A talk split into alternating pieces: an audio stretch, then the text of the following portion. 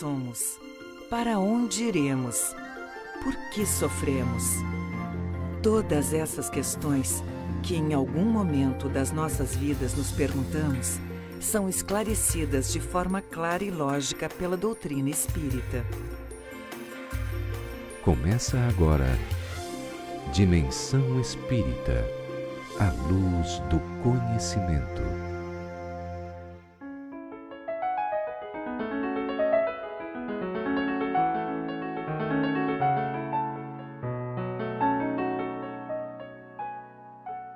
Transforme sua prece em petitório insistente. O Pai sabe aquilo de que necessitamos, mesmo antes de pedirmos. Quando quiser alguma coisa para si, peça-o também para os outros, para todos os que estiverem nas mesmas condições. No momento da prece, evite o egoísmo. A prece é a melhor ocasião de demonstrarmos nosso amor.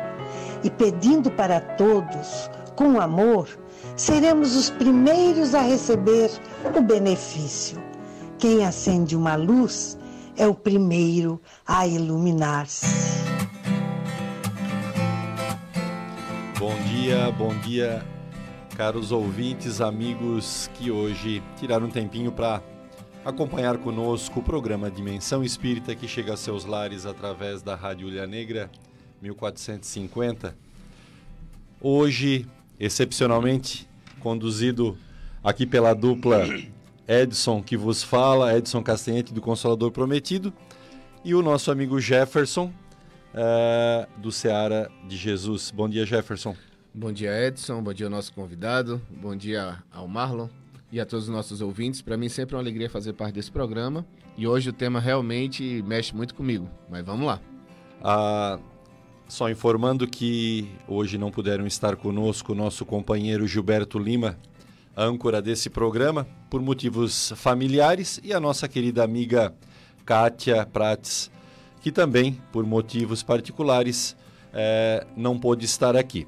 Mas, como disse o Jefferson, temos aqui o nosso convidado, amigo, companheiro de estudo de doutrina, Ricardo Lindemann, lá do Chico, do bairro Santo Antônio, do Centro Espírita Chico Xavier, vice-presidente da casa que hoje vai nos falar sobre um assunto muito importante das nossas vidas, já que a gente está passando, né, nesse nosso mundo de meu Deus, por, por todas essas modificações, e aí vamos usar a palavra que a gente bastante usa, transição, em que a gente está de provas e expiações, então relativa à dor, caminhando para a regeneração, onde a gente vai se melhorar. Mas quando falamos de dor, falamos de aflição, e o nosso Evangelho segundo o Espiritismo, no capítulo 5, aborda fundamentalmente esse assunto, as aflições. Bom dia, Ricardo. O que tu nos fala das aflições que a gente vive nesse mundão? Bom dia, companheiros de mesa na rádio. Bom dia, ouvintes. Trazemos hoje um tema interessante e atual, como disse o nosso irmão, que é tratar sobre as queixas. Queixas que são constantes na nossa vida, porque a nossa vida não é perfeita e é natural que às vezes escorreguemos ou enfrentemos alguma adversidade e nos queixemos para alguém de, alguma forma a respeito dessas adversidades que nos alcançam. Mas nós não podemos é passar a nossa vida só pendurado nas queixas. Nós temos que entender por que, que as adversidades surgem em nossa vida e suportá-las com dignidade, força de vontade, perseverança e principalmente muita fé. Talvez seja uma das maiores dores que eu acredito que o ser humano passa, né? Sabemos várias dores, mas talvez uma das maiores seja o porquê, né? o porquê eu estou passando por isso, porque Deus está fazendo isso comigo, qual o sentido dessa dor na minha vida. Então, essa realmente, essa falta de entendimento do processo da dor machuca muito. É interessante e até te parabenizo com relação ao ângulo de visão que tu dá para esse capítulo, queixas, que na verdade é o reflexo de quando a gente não entende, né, da nossa ignorância, e me permitam, irmãos, usar a palavra ignorância no sentido de ignorar, né, não Sim. saber, porque a gente não sabe de muita coisa que nos acontece, porque a gente ainda não teve a oportunidade de estudar ou não se dedicou a esse estudo. Mas a queixa é o reflexo daquilo que quando a dor nos vem, né, a gente não entende o porquê. Né? já que a gente está imerso em tantas situações difíceis e a dor faz parte disso, a gente acaba apenas se queixando, né? Ao invés de entender os motivos, estudá-los e, inclusive, como com certeza o Ricardo vai abordar, viver essas dores né? como aprendizado da nossa vida, né, Ricardo? É, exatamente. Até eh, tocasse num ponto interessante aí que é justamente para tudo na nossa vida é o conhecimento um facilitador. A partir da hora que nós começamos a entender ou conhecer os motivos da- dos acontecimentos da nossa vida, de certa forma torna-se mais suave carregar, conduzir essa vida com todos os seus obstáculos, com todos os seus problemas. Então, o conhecimento é a base. Por isso, trazemos, de acordo com a visão espírita, os motivos dessas aflições que nos tocam a porta, que batem na- em nossas costas, para que nós, entendendo os motivos, saibamos suportar, então, com mais serenidade. Inclusive, o Evangelho, nesse capítulo, no capítulo 5, ele abre falando de uma situação importante. Porque quando a gente se vê em dor, a gente só vê a dor, né? A gente Sim. vê a dor e particulariza a dor. Significa, a minha dor é maior do que todas as dos outros. Exatamente. E aí a gente ó, levanta os olhos aos céus e pergunta: Mas meu Deus, comigo? Né? A gente sempre se faz essa pergunta. É natural. É, ainda não entendendo o porquê, né? porque a gente não enxerga todas as nossas vidas, né? o esquecimento faz isso conosco, que é também um, dom de Deus. A gente levanta os olhos aos céus e pergunta: Mas Deus, comigo? Aí a pergunta: Mas é justo acontecer comigo isso que está acontecendo? Aí a pergunta é: então Deus é justo dar dor para mim e não dar para o meu vizinho? Dar dor para mim e não dar para o meu colega do futebol? Dar dor para mim e não dar colega para o meu, pro meu, pro meu colega de trabalho? Dar dor para mim e não dar dor para os outros? Porque só para mim, né, Ricardo? Exatamente. Exatamente. O, nós temos que nos acostumar ou entender que nós nunca carregamos a dor do outro. Todas as dores que nos tocam são exclusivamente nossas, fruto da nossa produção lá atrás, do que nós conseguimos fazer ou do que deixamos de fazer, tudo que nós carregamos. Ninguém sofre porque o outro quebrou o pé. Não, ele quebrou o pé, a dor é dele. A gente se angustia com a dor dele, mas a dor mesmo é dele. Né? Por que, que eu sofro uma doença grave e de onde é que veio isso? Não foi alguém que colocou aquela doença em mim. Aquela doença originou-se de algumas coisas que eu possa ter feito lá atrás. São consequências. Cuidado com a saúde, pri- principalmente. Se nós não nos cuidarmos, é totalmente consequência do nosso descuido. Os problemas que nós vamos encontrar lá no futuro. Eu né? faço parte, Ricardo, de um movimento chamado Rede de Proteção à Vida, a questão do, do suicídio, né? Então, na verdade, as pessoas falam muito do suicídio em si, choca muito a sociedade, mas nós falamos do comportamento suicida. Certo. que muita gente não percebe que está tendo um comportamento que num determinado momento ela pode se perder e cometer o suicídio. Tipo assim, ah, esse assunto de prevenção ao suicídio não é para mim. Mas o comportamento dela. Né, faz com que aquilo possa acontecer futuramente porque ela pode se perder. É a mesma coisa, a doença aconteceu hoje, o problema aconteceu hoje, Sim. mas não foi criado agora. Não foi criado né? agora. É, uma, é, uma, é uma sequência de situações, atos e atitudes que você vai tomando na sua vida que te leva àquele ponto. Certo. E tem uma coisa muito interessante dentro da doutrina que, que continua nesse processo do entender, que a doutrina diz, uma coisa é você entender, a outra coisa é você vivenciar. Não é? Sim. Por exemplo, você está Claro. enfrentando o problema Perfeito. do câncer, pronto.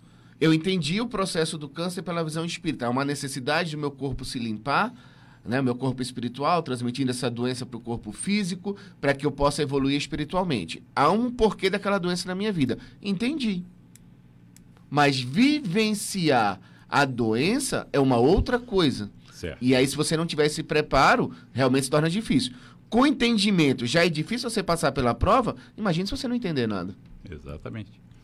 O Ricardo bem lembra, agora lembrou, que na verdade as coisas que nos acontecem são justas, porque vem da lei de causa e efeito, que no passado a gente tenha feito a nós mesmos ou a outros, que na verdade, como tu bem disseste, a gente não sente dor dos outros, Sim. mas na verdade há um encadeamento entre as nossas vidas, inclusive entre a minha, a tua, o Jefferson, todos os ouvintes, porque nos trouxeram a esse momento de estarmos agora participando, mas para efeito dessas aflições, principalmente na família, é lá onde os, as almas, os espíritos se encontram para se ajustar. Mas daí a gente lembra, é de coisas que aconteceram Lá no atrás. passado.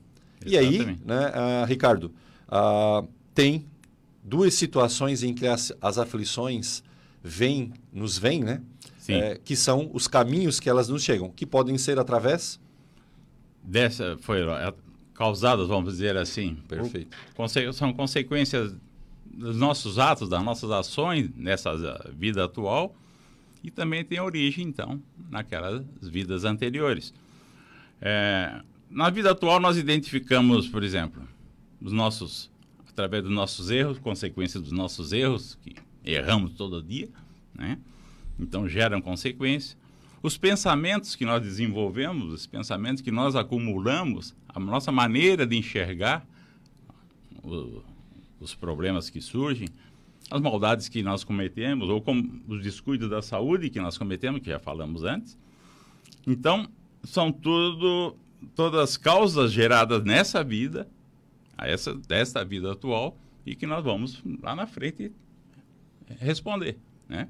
Eu estou com um problema de reumatismo, ah, relaxamento lá atrás, né? Não cuidei do meu corpo. Ah, estou com uma diabetes, por que, que não cuidei melhor lá atrás? A pressão alta me deu um infarto. Ah, por que, que acumulou aquele problema dos descuidos que eu tive com a minha saúde? E entendamos todos o lá atrás como não só nessa vida, né? Sim, sim, Esses aqui, poucos sim. anos que a gente É? está sobre essa terra, mas Exato. lá atrás de vidas anteriores em que também a gente é, gastou né, a nossa essência vital é, com situações diversas, seja lá com comida, com bebida, com fumo, até porque lá atrás a gente era bem mais rústico do que a gente é agora, né? Exatamente. que marcou nosso perispírito, que trouxe para essa encarnação problemas que agora talvez a gente. Mas eu não fumo nessa vida, nunca fumei, como é que eu posso ter problema de, de pulmão? Sim. Na verdade, é a marca né, desses problemas do, do ficou passado, mas do bem passado, né? É. É, ali eu estava falando em- ainda na questão da vida atual, mas é, aí depois vem lá de trás também, né, da, da- das vidas anteriores, e que a gente, como falasse no começo, é, através do processo do esquecimento que Deus nos concede como uma bênção, para não ficarmos presos só àquele problema lá do passado, então, através do, desse esquecimento no nosso renascimento, na nossa reencarnação, nós acabamos esquecendo, mas estão todos lá gravados. O que foi feito indevidamente nas vidas anteriores, estão refletindo agora também. Tem uma parte desse evangelho, no quinto, que eles dizem o seguinte, que não, não há uma falta que fique impune. Não é? Então a gente vive uma lei chamada lei de causa e efeito. Então, para quem não tem contato com a doutrina espírita, é bom entender o seguinte. Agora que nós estamos vivos, a gente chama de vida atual. A gente está na vida atual, Perfeito. e passado, quer dizer, nós já vivemos outras vidas, então o nosso espírito teve experiências, veio para essa, e quando a gente morrer, a gente vai para outra, né? A vida tem que continuar, essa é a base da doutrina espírita. O espírito é imortal. O espírito é imortal. Então, há uma necessidade de as pessoas aprenderem a se conhecer. Eu sempre digo o seguinte, questão de família, né? O espiritismo entende muitas vezes o processo da vidência, de imaginar o futuro. E eu fui vidente com meu filho. Eu acertei o futuro dele. Desde cedo ele não gosta de comer verdura, não gosta de tomar suco. E eu disse, Arthur, o teu corpo vai gritar logo, logo. Isso ele devia ter uns 8, 9 anos. Com 21 agora, só na Coca-Cola e refrigerante, tá com três pedras nos rins e uma na bexiga. E já É. tá gritando de dor. Sim. Mas por quê? Como é- o Ricardo falou, esse nosso comportamento. Então eu sempre digo o seguinte, um exemplo bem simples. Se você receber um troco, que é 10 reais, o cara lhe deu 15, e se você sabe que era 10, devolva os 5. Porque a sua consciência já sabe que aquilo não é seu. Então, se você fizer algo de errado, que você tenha consciência, também tenha consciência que você vai responder por isso, cedo ou tarde. Não tem como passar impune. Importante lembrar que quando a gente fala, porque nós estamos agora encarnados da Silva, né? Vivendo aqui na Terra, e é, como tu bem disseste, eu lembrei e tu reforçasse, o esquecimento não nos faz lembrar de vidas passadas, mas nós tivemos inúmeras, milhares Sim. de vidas passadas. E lá a gente cometeu atos. Só que essa vida de hoje será a vida passada da próxima. Exatamente. Então, Preparação quais cuidados, né? Quais cuidados a gente está tomando com o nosso corpo, com a nossa mente, com o nosso espírito, nessa encarnação que vai ser reflexo para a próxima vida. Para as próximas. Ricardo, tu lembrasse das causas atuais, quer dizer, o que eu faço com o meu corpo agora, o que eu faço com o meu espírito agora, refletirá para mim também agora, né? Sim. Os atos que eu, que eu cometo agora. Mas refletirão também no meu futuro. Sim, exatamente. Então, se eu sei que aquilo que eu faço agora reflete no futuro, aquilo de bom, de bem que eu fizer agora, me será crédito no futuro. Exatamente. Então a gente tem que estar sempre pensando. E aí, muitas pessoas procuram as pessoas que supostamente leem tempo, né? Leem cartas. Para saber como foi as nossas vidas, porque a gente é preocupado com a nossa vida passada. Não, não é fácil a gente saber como é que foi a nossa vida passada. Veja como é que está sendo a tua vida agora. Exatamente. Né? O próprio Evangelho faz isso. Veja como é que está sendo a tua vida agora, que tu vai ter um prelúdio daquilo que foi a tua vida passada. Então a gente tem que cuidar. Então, prestar bastante atenção naquilo que a gente faz com as causas atuais das nossa, da nossa vida, ou das nossas dores, ou das nossas queixas, mas também a gente consegue verificar o que a gente fez no passado, Sim. através do que aquilo que já está inato em nós, essas dores que estão em nós que é, aparecem dia a dia, né? Sim. Por isso, a, a necessidade, então, desse esse conhecimento nos permite é, justamente moldarmos, então, o nosso caráter. Porque o nosso caráter é que vai definir o modelo que nós queremos para o nosso espírito. O nosso caráter, nós sabemos que ele vai moldando-se na nossa vida durante o nosso crescimento, baseado sobretudo nos nossos pensamentos, na educação familiar que nós recebemos, e aqui vem um destaque muito importante para a educação familiar, para que não se abandone ah, modelo arcaico, modelo antigo, não. Educação familiar é permanente. Não podemos abandonar isso. Não podemos deixar os nossos filhos relegados a cuidados de terceiros, na mão de terceiros. Educação é uma questão que deve ser constante na nossa vida, na nossa mesa. As experiências que nós vamos alimentando, ou aliás, que vamos vivendo, vão alimentando o nosso caráter. Não só do que fizemos. Quando nós observamos o erro no próximo, que não seja para criticar, que seja para aperfeiçoar o nosso caráter. Usemos aquele, aquelas experiências negativas dos outros para dizer, não, isso eu não quero fazer, isso não é, não é interessante que eu alimente para mim. Então, nosso caráter é que vai moldando os nossos sentimentos, né? E aí esses sentimentos podem ser bons ou maus. Interessante o aspecto que o Ricardo nos traz, irmãos. Percebam, a gente estava falando aqui de comida, de fumo, hum. que é um caráter físico, Sim. né? Aquilo que a gente provoca ao corpo, que, como em alguns outros programas a gente já falou, nós somos formados pelo corpo, pelo perispírito, e pelo espírito. Sim. Quando a gente faz alguma coisa ao corpo, marca o perispírito e ele vai prosseguir em outras reencarnações. Certo. Então, no aspecto físico, a gente provoca situações para ele, ao corpo. Mas tu lembrasse agora que são aspectos morais. Uhum. Que tem a ver com a nossa espiritualidade, que tem a ver com o nosso crescimento moral, que está direto ligado ao nosso espírito. Exatamente. Então, muitas vezes a gente é, tem problemas morais. Não tenho problema físico. Meu corpo é são, mas eu tenho certo. problemas morais. Mas como que a gente percebe? Perceba as nossas tendências. Sim. As tendências são os reflexos das, do, das nossas, uh, dos nossos problemas morais. É, eu, tenho, eu tenho inclinação a mentir. Certo. Eu tenho inclinação à discórdia, a provocar discórdia. inúmeras que a gente pode parar na reflexão e como o Jefferson falou antes, muitas vezes a gente consegue até detectar. Detecta que tem apreço à discórdia. Sim. Mas é difícil. Primeiro passo é detectar, né?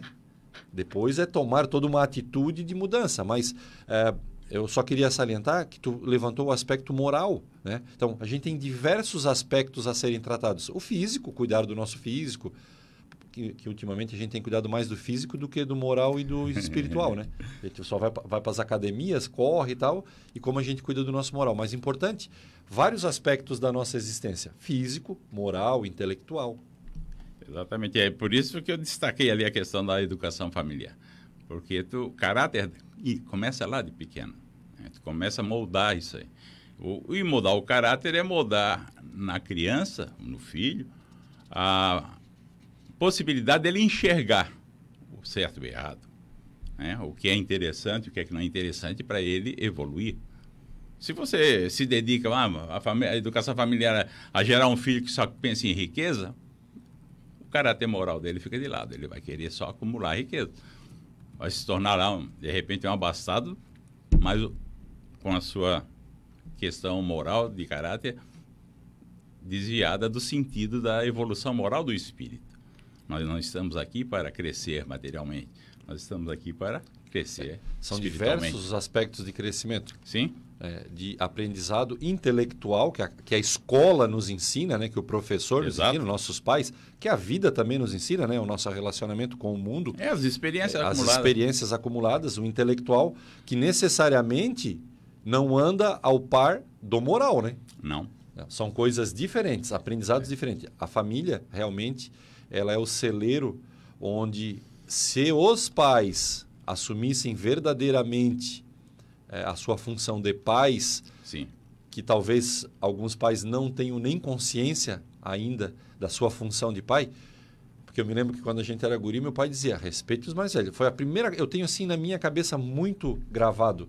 Meu pai sempre dizia, respeite os mais velhos. Certo. Porque senão tu vai tomar uma tunda a hora que chegar em casa. então era assim era mais velho, era sempre uma pessoa a ser respeitada. Não importa que ela divergisse do teu pensamento. Sim. Mas tu tinha que respeitar. É só um detalhe de como a família vai introduzindo em ti, né, o pai e a tua mãe, esses uhum. preceitos morais.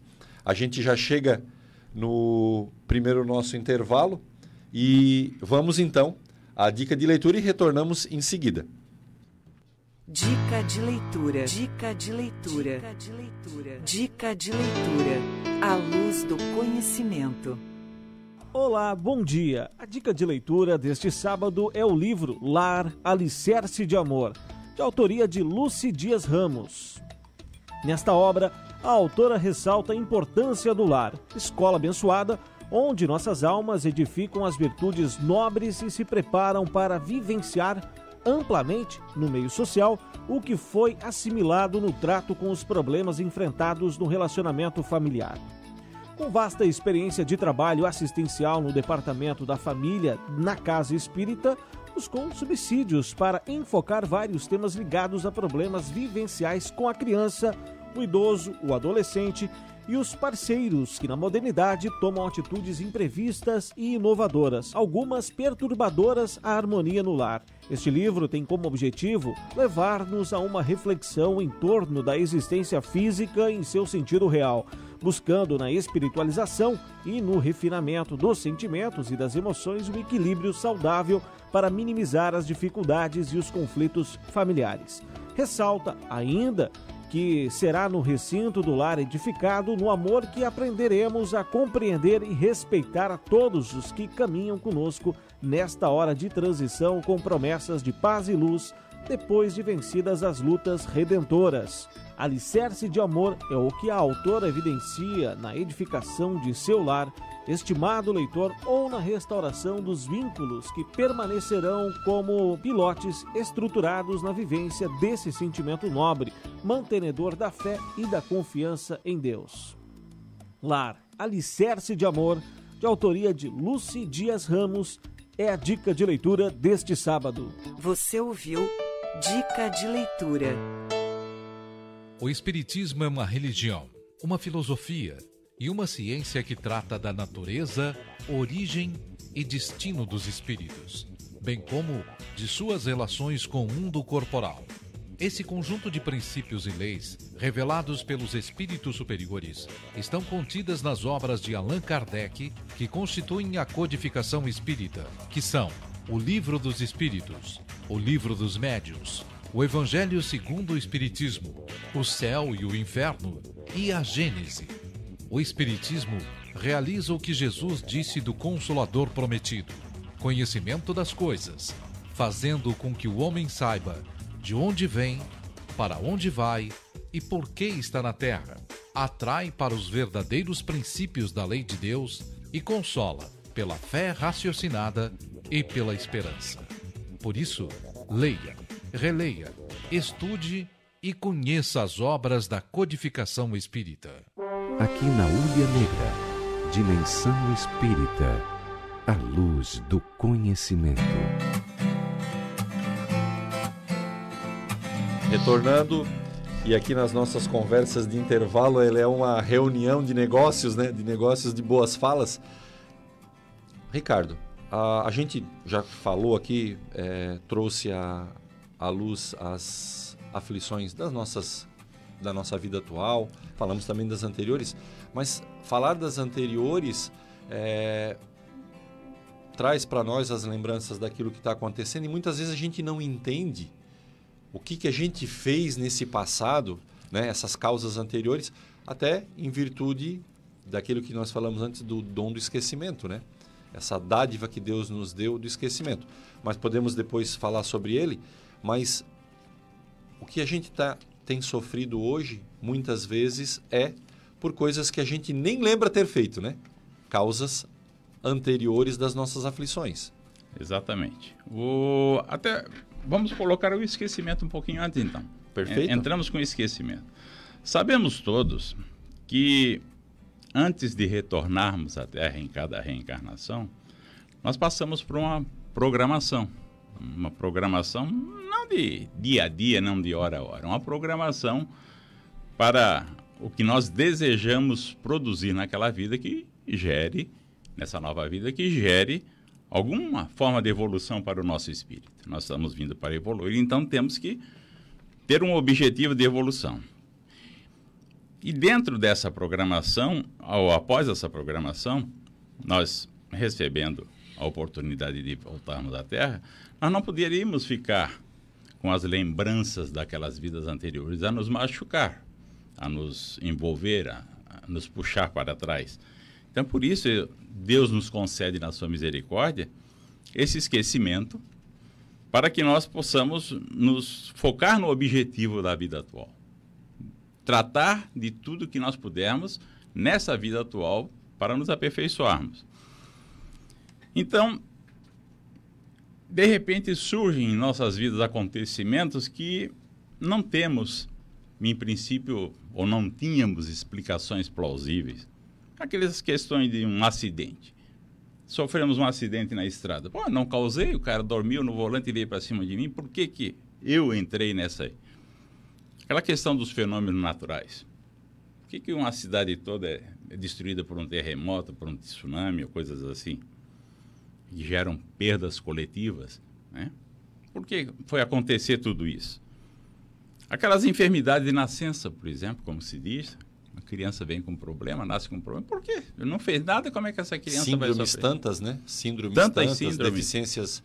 Agora teve no Nordeste, me permita usar como exemplo a região do Brasil Nordeste, que teve uma incidência maior dos... ah, me ajudem. Daqueles, aquelas crianças que nasceram com problema no, Ah, através é. de, um, do, do mosquito, Do mosquito. que na verdade é toda uma causa natural para se chegar ali, né? Sim, Aquelas crianças que nasceram com aqueles problemas no cérebro, né? Uma redução, né? E Microcefalia. Microcefalia, exatamente. Essa redução da Uhum. microcefalia.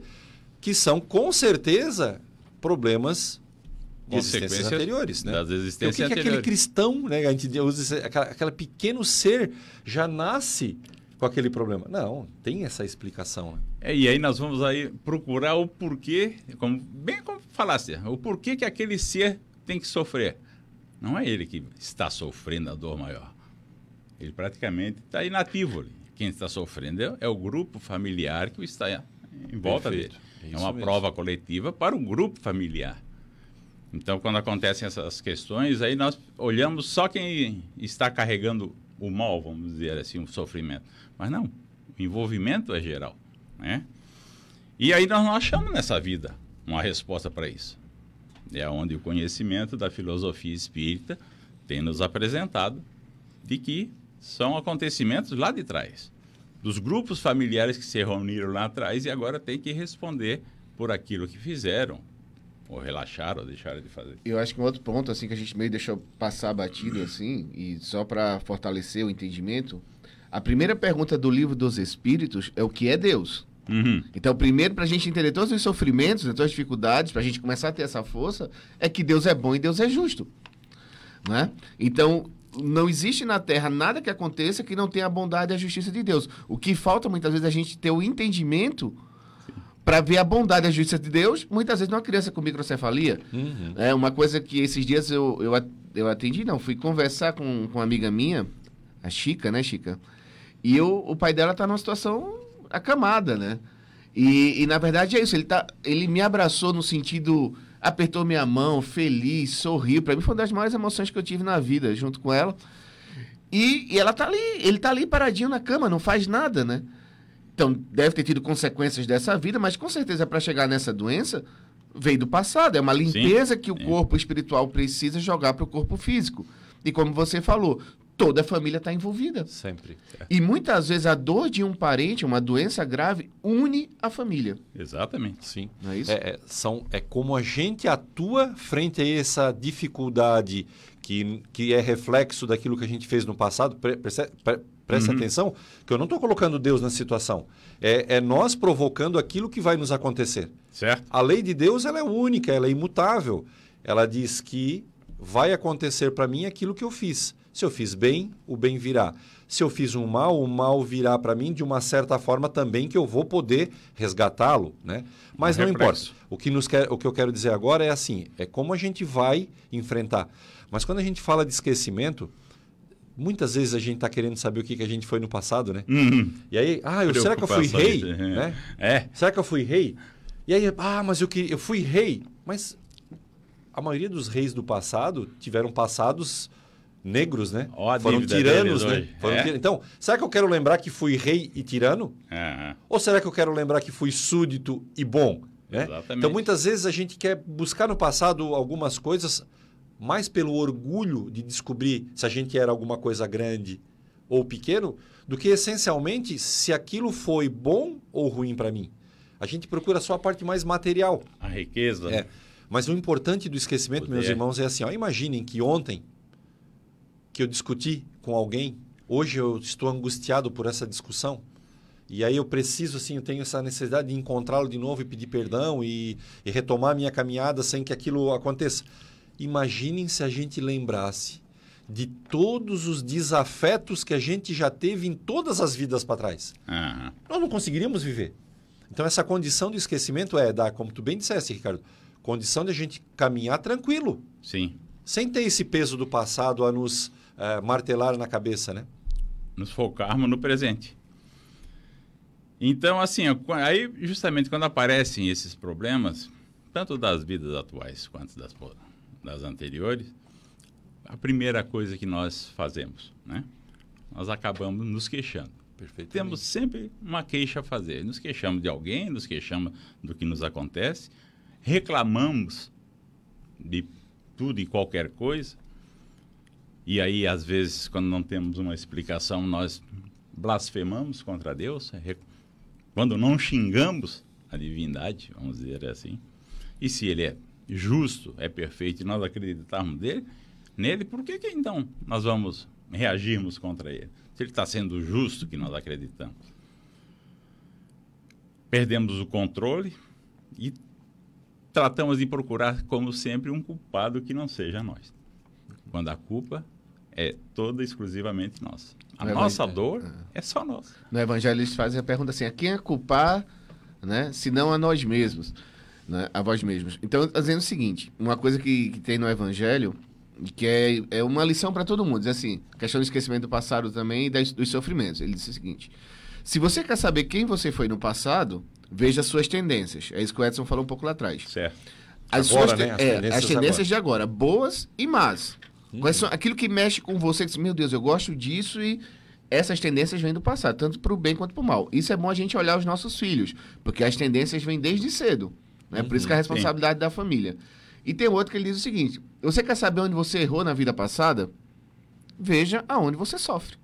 Exatamente. Aonde você sofre na sua vida, seja no relacionamento, seja no corpo físico, seja no lado financeiro, seja no lado emocional, é ali aonde o seu espírito tem comprometimento. Aí tem uma mensagem do Bezerra de Menezes, pelo Divaldo Franco, que diz uma coisa muito legal pra gente. Diz que o espírita, ele é mais consciente dos seus erros do que dos seus acertos. Porque quanto mais você tiver consciência das suas imperfeições e dos seus erros, é ali onde você vai sofrer. Como você não quer sofrer, o que é que vai acontecer com você? Você vai se proteger mais. Mas, por exemplo, você é uma pessoa ciumenta. Isso é um vício do seu espírito. O que é que vai acontecer com você? Várias situações para te provocar esse vício.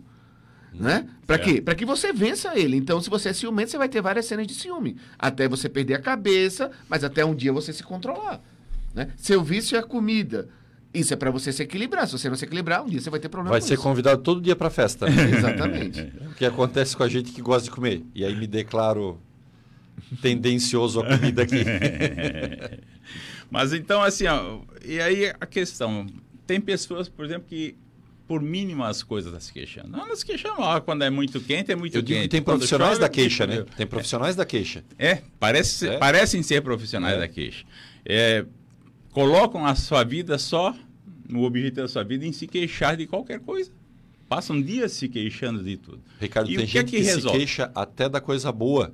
Até das Se tu pegar um maço de dinheiro e entregar para ele, a frase dele vai ser o seguinte: O que que eu faço com isso? É, Ele, ele já se queixa daqui, do, do bom. da- da- eu estou usando aqui um exemplo, mas se tu der uma outra coisa boa, ele vai se queixar. Tem pessoas que têm a profissão queixa. Aham. Então, é, é, é um vício, como bem dissesse o, o Jefferson falou, é um vício. É, e a queixa se torna aí, de repente, uma fuga da sua responsabilidade. Como ele disse, à medida que surge o problema, a tendência, tu vai trabalhar para consertar aquelas tendências negativas. Mas a queixa se torna, de repente, uma fuga dessa responsabilidade em me aperfeiçoar.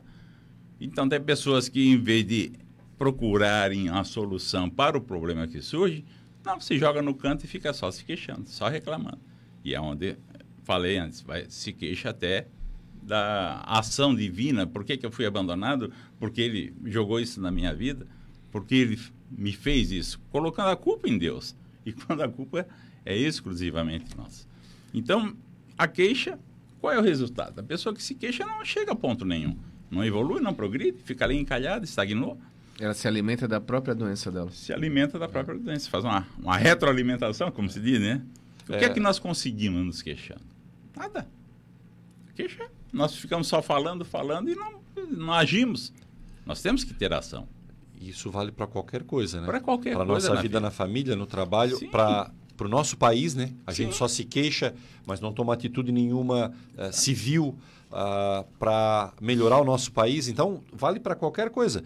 E aí eu lembro disso porque a gente reclama dos governantes, mas o que a gente faz também para ajudar Não nos envolvemos. na nossa cidade, né? É? Eu paro na faixa de pedestre, né? Eu não furo fila. São coisinhas pequenas que montam a nossa moral civil. E aí, no contexto geral, toda a população monta um comportamento eh, de, de país, de, de, de civilidade, né? De civilidade. Um padrão, né? Um padrão melhor. Nós fugimos da nossa responsabilidade e montar esse padrão melhor, porque queremos só nos queixar.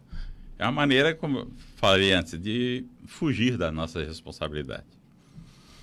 Falando da queixa, a queixa tem a ver com se a gente sabe ou não sabe, se aquilo que nos causa é suficientemente eh, possível de carregar, não é?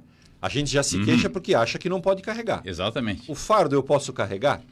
Então, nós vamos no próximo bloco, já chegamos no final desse segundo bloco, Nós vamos para a agenda espírita, mas no próximo bloco a gente vai falar desse fardo, que o próprio Cristo fala, né? Do fardo a ser carregado. Certo. Se ele é grande, se ele é pequeno, se a gente pode, se não pode, no próximo bloco. Agenda Espírita. Agenda Espírita. Neste sábado, nós temos o Centro Espírita Seara de Jesus na cidade de Criciúma, com sua palestra pública iniciando às 20 horas. Amanhã, domingo, temos o funcionamento do Centro Espírita Allan Kardec, também em Criciúma, com início às 20 horas. Na cidade de Balneário Rincão, temos o Centro Espírita Sandálias do Pescador, com a palestra pública iniciando às 20 horas. Segunda-feira, nós temos o Centro Espírita Círculo da Luz, também em Criciúma, com palestra pública às 20 horas. Na cidade de Sara, funciona a Associação Espírita Consolador Prometido, também com início às 20 horas. Já na terça-feira, na cidade de Criciúma, o Centro Espírita Allan Kardec, com palestra pública às 16 horas. Também na cidade de Criciúma, o Centro Espírita Seara de Jesus, com palestra pública iniciando às 19h30. Já na cidade de Uruçanga, nós temos o Centro Espírita Emmanuel, com palestra pública às 20 horas. Quarta-feira funciona o Centro Espírita Raio de Luz, na cidade de Morro da Fumaça, com palestra pública às 19h30. Na cidade de Siderópolis, também na quarta-feira, funciona o Centro Espírita Jesus de Nazaré, com palestra pública às 19h30. Quinta-feira, na cidade de Criciúma, o Centro Espírita Seara de Jesus, com palestra pública às 14 horas. O Centro Espírita Círculo da Luz, também em Criciúma, inicia as suas palestras às 20 horas. E o Centro Espírita Chico Xavier, também na cidade de Criciúma, inicia sua palestra pública às 20 horas. E sexta-feira funciona o Centro Espírita Allan Kardec de Criciúma, com palestra pública às 20 horas. Agenda Espírita. Agenda Espírita. Você deve estar se perguntando o que são os grupos, centros, casas ou sociedades espíritas. O objetivo é sempre promover o estudo, a difusão e a prática da doutrina espírita. Tudo isso nada mais é do que núcleos de estudo, de fraternidade, de oração e de trabalho, praticados dentro dos princípios espíritas para a formação espiritual e moral. São postos de atendimento fraternal para todos os que procuram com o propósito de obter orientação, esclarecimento, ajuda ou consolação. Toda prática espírita é gratuita, como orienta o princípio moral do Evangelho. Dai de graça o que de graça recebestes. Procure o centro espírita mais perto de sua casa e conheça mais. Seja bem-vindo. Estamos esperando você de braços abertos. Aqui na Ulha Negra, você ouve o programa Dimensão Espírita, a luz do conhecimento. Retornando agora ao terceiro e final bloco, passando por Jefferson que cuida das nossas mídias sociais. O programa é atualíssimo, né? Tem mídias sociais e nós temos uma muita gente que nos ouve, nos assiste através do Facebook, através da, da rádio digital, né? Jefferson, quem está nos vendo hoje? Bom, é, eu gostaria primeiro de começar com um comentário da nossa amiga Joelma Bonadeu, lá de, de Lauro Miller. Ela botou o seguinte: Bom dia, amigos. Hoje é só o clube do Bolinha, né? Só homens. Mas eu fiquei na dúvida se o Bolinha é porque a gente é tudo gordinho, Gordinho, aqui, né? ou se é Bolinha porque só tem homem, né? Não entendi, mas eu vou ficar achando que é só porque é Eu homem. acho que é porque é homem. Porque Eu é acho homem. que é homem. Ah, então, Lilian Schmidt, a Adriana Kagimoto, a Margarete Gussato, lá do, do Arroio do Yararanguá, é, o Wilson Vieira, nosso amigo Wilson, lá de Florianópolis, a Lucimar Zacarão, a Alcimar Becker, a Roseli Dembosque, a Gisele Salvan, e tem bastante gente aqui, a Erika Coan, entre outros. Então, pessoal, que às vezes os nomes não aparecem todos para mim aqui, mas a gente consegue perceber o volume. Então, um grande abraço a todos e continue. Sempre tiver uma pergunta, assim, alguma coisa, pode colocar ali. Se a gente puder colocar dentro do programa, a gente também coloca. Que bom.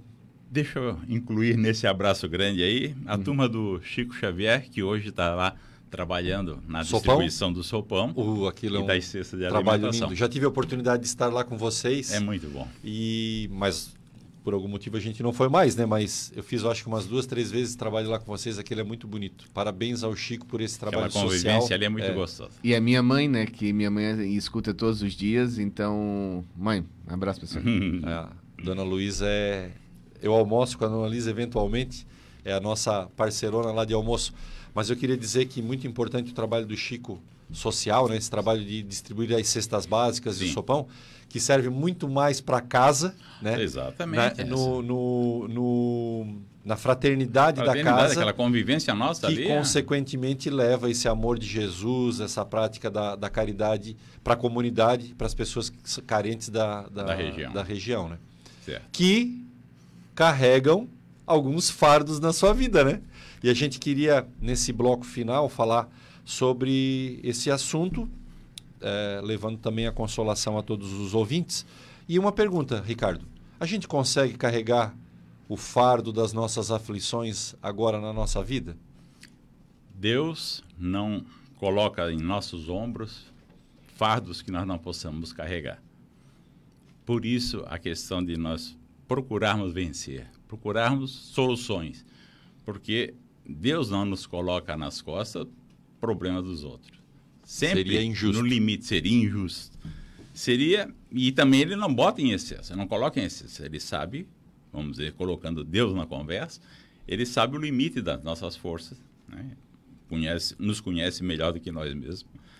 Então ele nunca, nunca coloca nas nossas costas algo que nós não podemos vencer, um obstáculo que não possamos, não possamos vencer ou não possamos carregar. O problema está exatamente na força dos ombros, né? Porque realmente pela falta de conhecimento, pela falta da É. fé, pela falta da prática do bem, esse fardo se torna muito maior. Esse conhecimento é o ponto fu- fundamental de tudo, né? Se a gente quiser levantar um peso físico, a gente primeiro vai fazer o quê? Vai numa academia, vai fortalecer a musculatura do corpo, das costas, das pernas, para que a gente possa eh, levantar um halter, né? Sim, Então, faço aquele movimento. E para mim segurar também o peso da aflição, das coisas da vida que para todos vai acontecer, isso é indistinto.Sim, né? exatamente. Isso não é um. Não, ninguém está rogando praga para ninguém. Não. Faz parte do momento de cada um. Aquele que a dor alcançou agora é o momento dele. certo. A outros virão o seu momento. Mas como a gente está fazendo a nossa musculatura espiritual, moral ser fortalecida, né, para suportar esse peso? Claro, como tu bem disseste, Deus nunca vai colocar um alter nas nossas costas que não a gente não possa é, um alter moral, né, de- de, dor que a gente não suportar. possa carregar. Então, a gente tem que estar sempre Vai prestando atenção. assustar. Vai assustar. Vai assustar, vai dar medo. É. Como qualquer peso, né? Quando a gente pega ele primeiro, ele parece muito pesado, mas depois a gente treina ele Ah. e aí passa tem, tem, tem que passar para outro, né?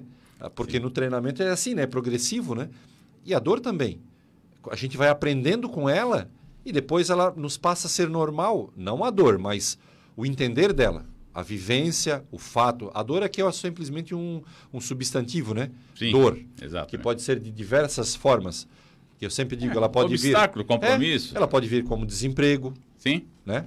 Ela pode vir como separação, diversas dores, né?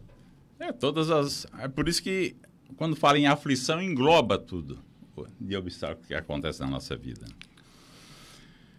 E nós trazemos, nós trazemos até uma para uma boa reflexão, identificamos, localizamos uma página do livro Vinhas de Luz de Emmanuel, ditado por, por Emmanuel para Chico Xavier, que justamente ela traz por título essa questão das queixas. O preâmbulo dela traz uma, uma citação de Tiago, no capítulo 5, versículo 9, dizendo o seguinte: Irmãos, não vos queixeis uns contra os outros, para que não sejais condenados. Já Então- deixou o recado. Já deixou o recado, olha lá atrás, né? Dois mil e poucos anos. né? Nos diz Emmanuel o seguinte: a queixa nunca resolveu problemas de ordem evolutiva. Entretanto, se os aprendizes do Evangelho somassem os minutos perdidos nesse falso sistema de desabafo, admirar-se-iam do volume de tempo perdido. Realmente, muitos trabalhadores valiosos não se referem a sofrimento e serviço com espírito de repulsa à tarefa que lhes foi cometida. A amizade e a confiança sempre autorizam confidências. Mas mesmo nesse particular, contudo, vale disciplinar a conversação para não perdermos a nossa amizade. A palavra lamentosa desfigura muitos quadros nobres do caminho. Além de anular grandes cotas de energia improficuamente. O discípulo do Evangelho deveria, antes de qualquer alusão amargosa, tranquilizar o mundo interno e perguntar a si mesmo: queixar por quê? Não será a luta, a esfera de luta, o campo do aprendizado? Acaso não é a sombra que pede luz, a dor que reclama o alívio? Não é o mal que requisita o concurso do bem?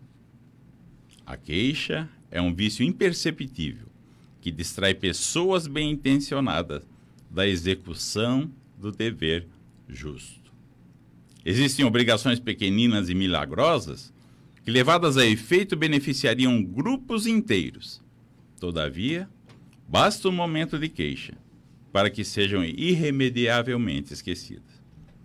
Se alguém ou algum acontecimento te oferece ocasião ao concurso fraterno, faze o bem que puderes, sem reparar a gratidão alheia.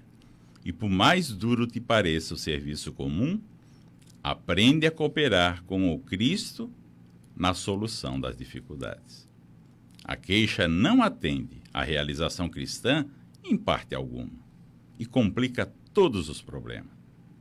Lembra-te de que se lhe deres a língua, conduzir-te-á à ociosidade.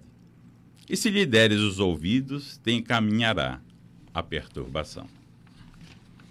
Grande, mano. Uma página especial para o assunto, né?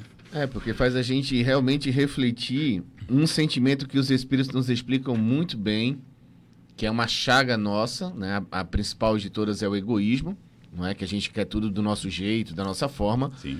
Mas em seguida vem logo o orgulho, né? De você não admitir que as pessoas façam isso com você, que a vida lhe apresente essa situação. Então, muito do nosso sofrimento diante das nossas provas que nos tornam nossas queixas é o nosso orgulho, né? De não admitir que eu preciso disso. Porque no capítulo da paciência, no Evangelho segundo o Espiritismo, diz o seguinte, que a dor é uma bênção que Deus envia a seus eleitos, né? Porque essa dor é uma oportunidade de você modificar a sua vida. Isso quer dizer, se você não muda pelo amor, vai ter que mudar pela dor. Então, se a dor ainda existe na nossa vida, é porque o amor ainda não resolveu. Certo. A gente ainda não está trabalhando no amor para que a vida fique mais calma. Até porque o, o amor que nós conseguimos desenvolver atenua qualquer dificuldade, qualquer sofrimento. É um remédio quando, quanto mais amor nós desenvolvemos dentro de nós, mais facilmente nós vencemos essas aflições da vida. Eu, se tu me permite, eu, eu, eu, marquei aqui uma frase do texto que diz assim: a amizade e a confiança sempre autorizam confidências. Certo. Quer dizer, eu aqui o, o papo entre amigos nos permitem falar de coisas nossas íntimas, diz assim Emmanuel. Mas olha o que, que ele nos diz. Mesmo nesse particular, contudo, vale disciplinar a conversação. Quer dizer, não é porque eu sou caridoso em ouvir uhum. que eu devo deixar que a pessoa só se queixe. Só se queixe. Não. Eu também tenho que tomar a atitude, né, como bom ouvinte, como caridoso do ouvido, de que em um certo momento diga para o meu amigo: para, só está reclamando, querido. É. Presta atenção na tua vida. A gente também tem que ter essa franqueza porque o Cristo foi franco com todos. É a questão da orientação. É. Né? Cristo não botou pano quente em, né, em situação sim, nenhuma. Sim. Então, sim. ele, com os nossos amigos, devemos ser caridosos com o ouvido, uma boa conversação, ouvir as queixas. Certo. Sim, é um processo também. É uma ajuda. Mas e aí chegar e dizer assim, mas presta atenção na tua vida. Uhum. Será que é só queixa? Mas olha que família linda. Procura olha um o teu trabalho. Novo. Olha aqui, tem um amigo te ouvindo, né? Uhum. Então a gente também tem que botar pingos nos pontos certos. É né? o momento pontos de se aproveitar, certo, né? É. É o momento de se aproveitar. Quando, como disse o Jefferson, o orgulho não nos impede de ouvir até o amparo que nós recebemos. Porque o orgulho dificulta muito. Quando tu traz uma solução e a pessoa não quer aceitar por orgulho. Eu fiz agora uma palestra no Chico Xavier e eu, eu fui arriscado nas minhas colocações, né? Porque o que acontece é o seguinte, quando você fala de doutrina espírita, você tem que estar muito seguro do que você está falando, não é? Porque às vezes a posição da doutrina é dura. E, e às vezes as pessoas não entendem e já acham que é você que está querendo falar desse jeito. Por exemplo, vitimismo. que é um tipo de queixa, né? Ah, eu sou negro, aí se vitimiza. Ah, eu sou homossexual, se vitimiza. Ah, eu sou nordestino, se vitimiza. Então o que acontece é o seguinte: quando você tem uma visão materialista, certo? A, a minoria seria uma injustiça de Deus. Certo? Certo? Você nasceu negro vai sofrer preconceitos. Você nasceu gordo vai sofrer preconceitos. Você nasceu na... Na visão espírita, isso não existe. Porque são fases. E, né? Eu sou homossexual nessa vida, pode ser que na outra eu não seja. Né? Eu nasci no Nordeste, eu nasci no Nordeste, mas me considero mais do Sul. E o Sul quer separar, muita gente no Sul quer separar. Aí eu pergunto, vou ter meu passaporte aqui? Né? Então, essa relação a gente vai entendendo que são momentos necessários, muitas vezes o preconceito se faz necessário para que exista o respeito. Não é? Eu tenho que respeitar o ser humano, tenho que respeitar o espírito, independente se ele é gordo, magro, nordestino, africano, eu tenho que respeitar o ser humano. Enquanto não houver o amor e o respeito, vai existir as minorias. Não é? Mas essas minorias ainda são necessidades de um processo evolutivo. As diferenças fazem parte do nosso momento evolucionista, Sim, né? sim. Então a gente está os evoluindo, então nós precisamos ter essas diferenças para poder entendê-las, mas prestemos atenção. Nos quais atiremos as pedras agora, né? Porque Uhum. todos nós somos preconceituosos de alguma forma, Sim. tá? Não vamos, ah, nós todos aqui, os três e mais todos os ouvintes, somos preconceituosos em alguma Em situação. algum sentido. Então, em- nos quais atiramos pedras agora, seremos eles nos futuros a receber essa pedra. Então, Exato. como a gente fala das causas anteriores, Exato. prestemos atenção em quem que a gente está tirando pedra agora. O que é que nós queremos construir É. para lá para frente? Pra...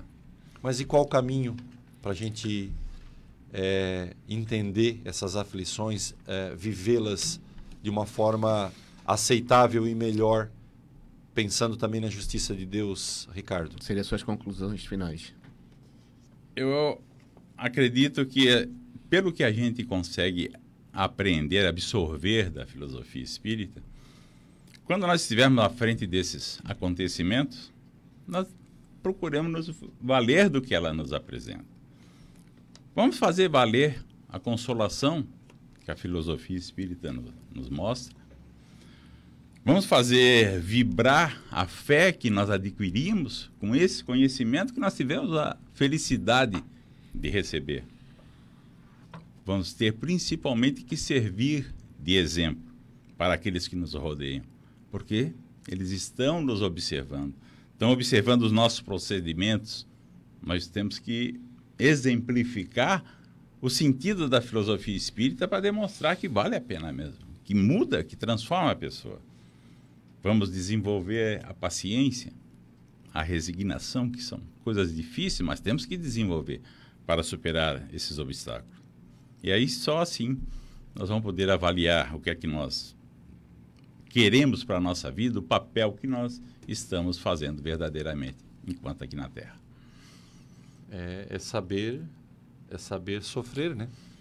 É saber entender é, que isso que está nos ocasionando agora foi fruto de nosso proceder, né? Nosso proceder. Jefferson, Bom, queria agradecer ao Ricardo, ao Marlon ali, nosso companheiro de rádio, a você, Edson, nossos ouvintes. Eu sempre digo o seguinte: a doutrina espírita ela é consoladora e esclarecedora.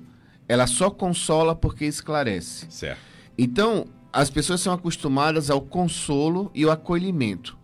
Ah, meu amigo, eu entendo a sua dificuldade, eu sei que você está sofrendo, eu estou aqui junto com você. E fica no consolo e É um no colinho. acolhimento. Só que é o colinho. Né? E a doutrina espírita diz o seguinte: primeiro você acolhe, né? depois você consola, mas depois você esclarece e orienta. Certo. Então, a diferença da doutrina espírita é que nós precisamos esclarecer e orientar as pessoas pelo porquê estão passando por essas situações, qual a finalidade da sua vida. Então, não importa qual é o sofrimento que você está passando, importa como você está diante do seu sofrimento. E aí você vai perceber que muitas vezes você vai precisar de conhecimentos e as casas espíritas estão abertas para lhe auxiliar nesse entendimento. que legal. A gente está aqui no, no estúdio todo decorado com lindas, com presépio, com, com a árvore de Natal, aqui nos microfones com toquinhas do Papai Noel, Feliz Natal aqui. Todo E a barbudo, gente é, gordinho. é, Barbudos e E gordinhos. nós três de barba aqui, parece que a Projeto gente já está se, se colocando na posição de Papai Noel. Mas eh, lembrar só que eh, esse caminho que nos leva a dezembro, que nos lembra Natal, que nos lembra presente, Certo. lembremos que a nossa vida é um presente de Deus. Sempre. A cada reencarnação é uma possibilidade nova de aprendizado e de entendermos as nossas existências. Abraço a nossa irmã Dorilda de Joinville, abraço ao Gilberto, à Kátia e a todos os ouvintes. E semana que vem estaremos aqui de novo com Dimensão Espírita.